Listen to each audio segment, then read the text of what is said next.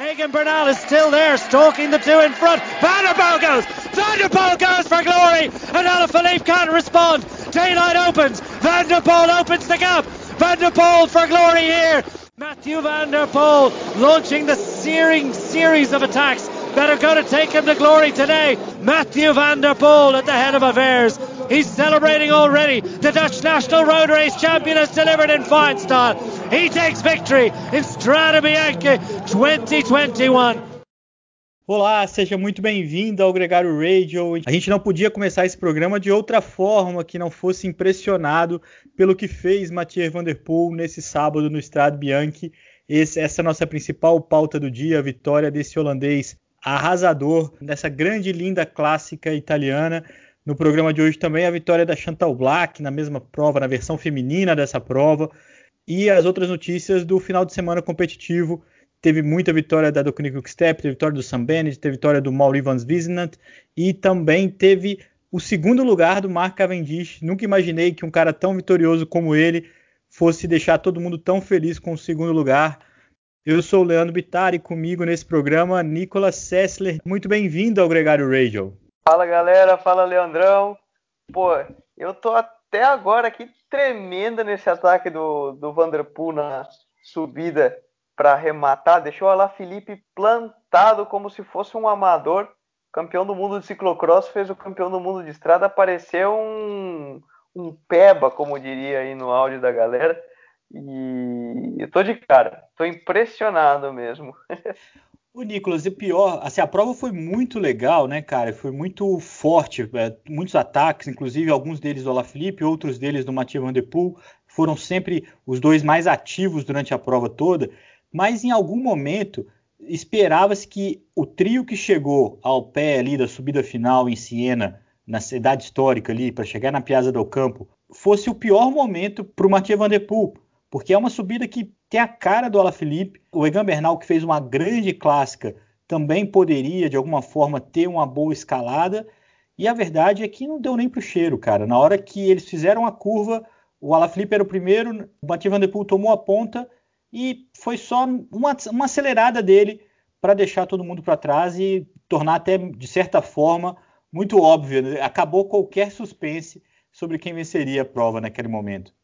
Cara, eu não sei se eu conseguiria descer aquela subida tão rápido como o Vanderpool subiu ali. Porque foi uma coisa estrondosa, a mesma maneira, a potência que ele aplicou durante o ataque foi impressionante. Mas começando um pouco lá de trás, né, antes de chegar no, no, ponto final, como a corrida se chegou nesse ponto de decisão, foi uma prova muito disputada, né, desde o início.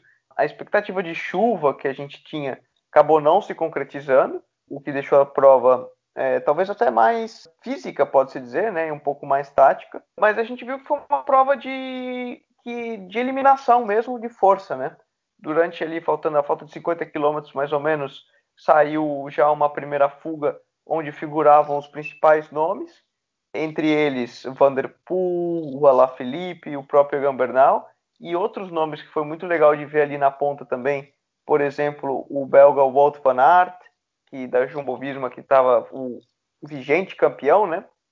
Ganhou no ano passado, Tom Pitcock, impressionante, né? Tá estreando na, na categoria profissional, também vem do ciclocross estava ali na ponta. Então, um grupo realmente bem seleto e de muita qualidade. Eu até analisando, né, você tinha o campeão do mundo de ciclocross, o campeão do mundo de estrada, o campeão do Tour de France de dois anos atrás, o atual campeão do Tour de France, porque o Tadej Pogacar também estava nesse grupo, um tricampeão do mundo de ciclocross e campeão da prova, que era o Wout van Aert, o Tom Pitcock, que é campeão do mundo sub-23 de mountain bike, ou seja, um grupo realmente galáctico, né? A gente tinha visto o Lefebvre falando na, durante a semana que era preciso isolar o Wout van Aert e o Mathieu Van Der Poel para conseguir alguma variação, alguma possibilidade de vitória contra esses monstros, né? A gente não conseguiu ver isso no masculino e a gente viu isso mais ou menos na prova feminina. Na prova feminina, o trabalho em equipe foi muito mais efetivo e a própria Van der Breggen, atual campeã do Mundial, teve a facilidade ou teve a felicidade de ter uma outra campeã mundial na equipe, a Chantal Black, que acabou vencendo a prova, ela que marcou o ataque da Elisa Longo Borghini, ela que subiu ali na roda na subida final, quando ela acelerou, a Elisa já não tinha mais nada e conseguiu tirar uma prova, um trabalho em equipe muito próximo do que o pessoal da Connect Quick Step podia sugerir é, durante a semana no masculino, mas ali o buraco era muito mais embaixo, né? Cara, foi muito legal para mim, particularmente, assistir a prova das meninas. Eu, eu sempre acompanho o ciclismo feminino, quase que eu me divirto mais assistindo elas do que o masculino, porque são provas muito dinâmicas e ciclismo puro e duro. Às vezes não tem muito jogo de equipe, controle, por serem talvez é, menos é, ciclistas não é falar que o nível seja mais baixo, mas você tem ali algumas ciclistas que são muito fortes e, e outras que estão claramente abaixo. Mas foi exatamente o contrário nessa prova e foi muito interessante. Quando normalmente na, o que aconteceu na prova dos homens é o que a gente costuma ver nas meninas, hoje foi inverso. A gente viu que várias, houveram várias tentativas de ataque forte nas meninas, por exemplo, a Annemiek van Vleuten estreando pela Movistar, a Mariana Voss estreando pela equipe Jumbo. Então elas fizeram vários ataques tentando romper o grupo. Porém, a equipe SD Works, que era antiga Pouls Dolmans, né? E, e, equipe exatamente da atual campeã do mundo, Anna van der Breggen, e da Chantal Black, que ganhou a prova, tinham ali seis, cinco ou seis meninas e conseguiam neutralizar praticamente todas as tentativas da, das outras equipes. E, e, era muito, e foi muito interessante ver isso. Para quem tiver oportunidade de assistir os últimos quilômetros, é uma verdadeira aula de ciclismo em equipe, onde você via toda fuga que alguém tentava atacar, tinha alguma menina da SD Works ali. Se a fuga não era boa, elas tiravam no pelotão, traziam a fuga de volta e faziam com que aquele número fosse interessante foi uma verdadeira aula, tanto que no final a própria Chantal Black atacou, enquanto as companheiras dela ficavam só de roda no pelotão. No pelotão não, né? Nesse grupo seleto que, que se encontrava ali, dando a cobertura para ela. A Chantal Black ali na frente e, por exemplo, a Van der Breggen como a mais forte do grupo atrás, se viesse de novo para a chegada, né? Elas tiveram variações táticas, né, Nicolas? Algo que nenhuma outra equipe conseguiu no masculino, que é a nossa comparação aqui hoje. A SD Works conseguiu controlar a prova, tinha várias cartas ali na manga, tanto que colocou quatro ciclistas entre as 11 primeiras. Conseguiu um resultado muito importante para Chantal Black, que já tinha sido campeão mundial e agora consegue essa vitória na Estrada Bianchi, que ela ficou muito emocionada, valorizou muito esse feito. A gente volta até a discutir um pouquinho o fato de ser monumento ou não ser monumento, e de fato, pouco importa, né? Pouco importa porque a Estrada Bianchi a cada ano é um momento muito divertido, é uma prova muito atraente esteticamente, uma prova muito emocionante esportivamente. A prova não precisa se preocupar com essa nomenclatura, porque isso é uma questão de tempo. Uma coisa muito importante para dizer, Nicolas, é que na briga pela igualdade, houve um movimento muito forte de é, pessoas, um crowdfunding na internet, para igualar os prêmios do masculino com o feminino, e eles conseguiram fazer isso para a Estrada Bianchi.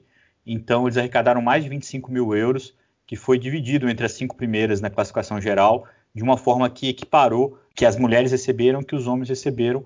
O que eu acho mais legal disso é que é um movimento voluntário, o público, né, a, a galera que assiste, a galera que consome decidiu se movimentar para buscar essa igualdade.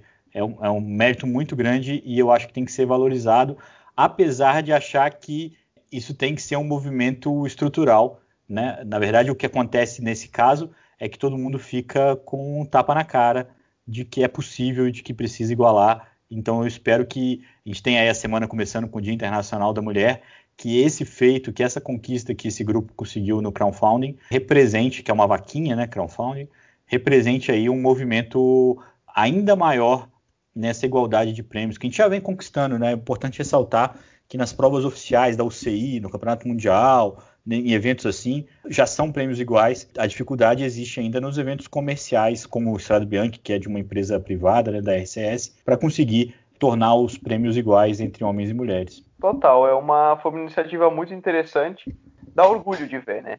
Até coincidiu aí com a data do Dia Internacional da Mulher e eu acho que merece muito respeito e foi muito interessante, porque de novo, você elas merecem, tem que ter essa igualdade, não tem porque o ciclismo masculino ter, ter um prêmio maior do que do que no feminino e foi achei uma atitude muito legal realmente.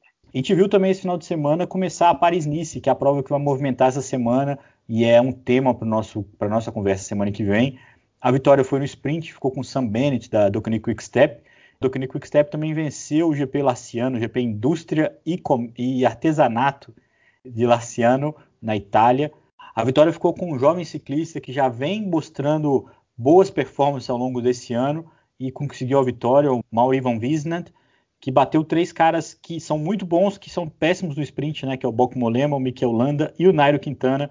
Mais uma clássica bem dura que a gente tem visto aí nesse começo de temporada. Esses quatro formaram um grupo principal e a vitória no sprint ficou com esse belga da Quick Step. Então a, a Quick Step ganhou duas provas nesse domingo e ficou em segundo lugar com o Marc Cavendish no GP Montserrat, Jean-Pierre Montserrat. A vitória ficou com o companheiro de equipe do é, Mathieu Van Der Poel, o Tim Merlier, já foi campeão belga também, né? E ele bateu o Marc Cavendish, que volta a performar, volta a subir num pódio depois de dois anos um feito significativo para ele. A vitória para o Tim também é uma vitória muito significativa, porque, inclusive, aumenta o, o, leque de opções da Alpecin, né? Ele é um cara que tem conseguido vitórias muito boas já há alguns anos. E o Cavendish retoma, os, retoma o pódio, que é, um, que é muito curioso, Nicolas. O Cavendish foi um dos caras mais, como eu posso dizer, arrogantes que o ciclismo já viu pela frequência e pela forma como ele vencia. E agora o segundo lugar dele cativa a galera uma situação muito inusitada para mim que acompanhou o auge do Cavendish ver esse tipo de, de situação. No fim das contas, esse é um resumo do que aconteceu no final de semana. A Dokkanik sempre no pódio, o primeiro ou o segundo. A temporada tem começado muito animada, né? Exatamente. E a gente vê algumas equipes, como sempre, né? Entra atleta, sai atleta e a equipe continua ganhando. E isso reflete de que às vezes não é só o atleta, né? Mas a importância do bom ambiente da equipe, do trabalho dos diretores e do management, o que é criar uma cultura organizacional campeã. Eu admiro muito esse tipo de, de equipe e de trabalho, porque mostra claramente que algo é bem feito ali naquele lugar. Outra coisa importante é que essa prova foi a estreia do Vitor Zucco, campeão brasileiro de 2019, que está na Europa com a equipe Evo Pro Racing e ficou na 62ª colocação, ele ficou apenas 13 segundos aí do campeão da etapa, chegou muito bem colocado, foi uma boa estreia para ele. É a primeira corrida na temporada, né? Então ainda tem muito o que acontecer e a gente fica na torcida para que exista uma evolução e possa progressar e levantar cada vez mais essa bandeira. Nicolas, na torcida também pelo desenrolar da Paris-Nice, semana que vem a gente volta a falar sobre ela. É uma prova que promete muita emoção na, no final da próxima semana, a partir de quinta-feira. E vou terminar aqui fazendo um convite para todo mundo que está ouvindo a gente. Nessa segunda-feira, às três da tarde, a gente vai ter uma live com a Vivi Faverri e o Nicolas Sessler para falar sobre o Dia Internacional da Mulher, para falar um pouco mais com ela, que é uma grande representante do ciclismo feminino, e hoje ela é comentarista também da Red Bull TV, tem uma, uma grande imersão no mountain bike. Vamos ver se a gente extrai alguma curiosidade, alguma novidade da Vivi, porque ela tem um conhecimento enorme e vai ser uma honra poder celebrar o Dia Internacional da Mulher falando com uma pessoa com tanto nome, tanta experiência, tanto conhecimento como é o caso da Vivi. Lembrando só que é um horário atípico, às três da tarde, muito em função do horário dela que está no Canadá, o seu que está na Europa. Esse foi um encontro para que a gente pudesse realizar é, essa live e eu tenho certeza que vai ser muito legal e com muitas novidades aí. Muito obrigado mais uma vez por participar do Gregário Radio aqui comigo. Muito obrigado a você que ouviu a gente em mais uma edição do Gregário Radio. A gente volta no próximo domingo. Até domingo que vem e até a live, quem tiver por lá. Fechado, um abraço e até lá.